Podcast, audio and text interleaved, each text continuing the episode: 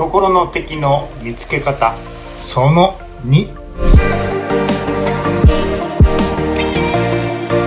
こんにちは誠です。心の敵シリーズ。今回が最終回、えー、今日の聖書箇所はヤコブの4章の1節から3節。特にこの2節3節にこうあるんですね。自分のものにならないのはあなた方が求めないからです。求めても得られないのは自分の快楽のために使おうと悪い動機で求めるからです。とあるんです。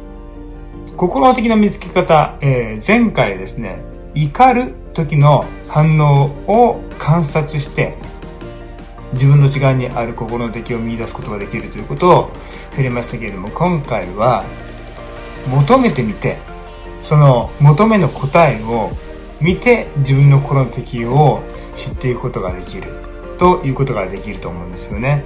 まず求めているかいないかってとこですよ。神を信じていながら求めないのは何でなんでしょうかね。それは祈ってみたけどその通りにならなかったらどうしようって。祈りの答えがノーだった時の恐れ。もしくは心のどこかで自分で何とかやっていけると思っている傲慢さ。もしかしたらなんとかやっていけんじゃね？と現状よく分かってないという無知。そういったものが心の敵となっているかもしれませんね。逆にこの御言葉の後半にもあるように求めてみたと今度は。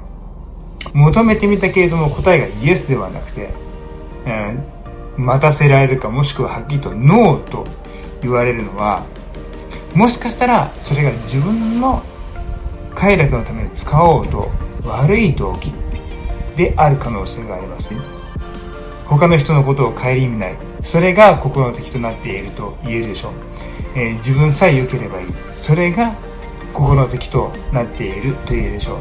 その心の本質的なところは何かって言ったら神がどれほど私を愛してくださったのか犠牲的な愛というものをイエス様の真実の愛を体験していないもしくは忘れてしまっているということが心の敵となっているのかもしれませんね。求めることが怖い。そしたらですねその内側にある問題に向き合いましょう。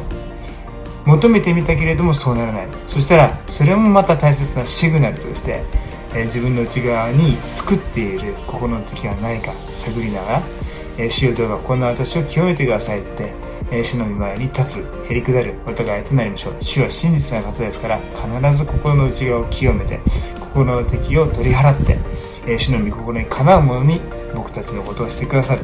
えこれが私たちの信仰ですね。祝福がいっぱいありますように。じゃあね。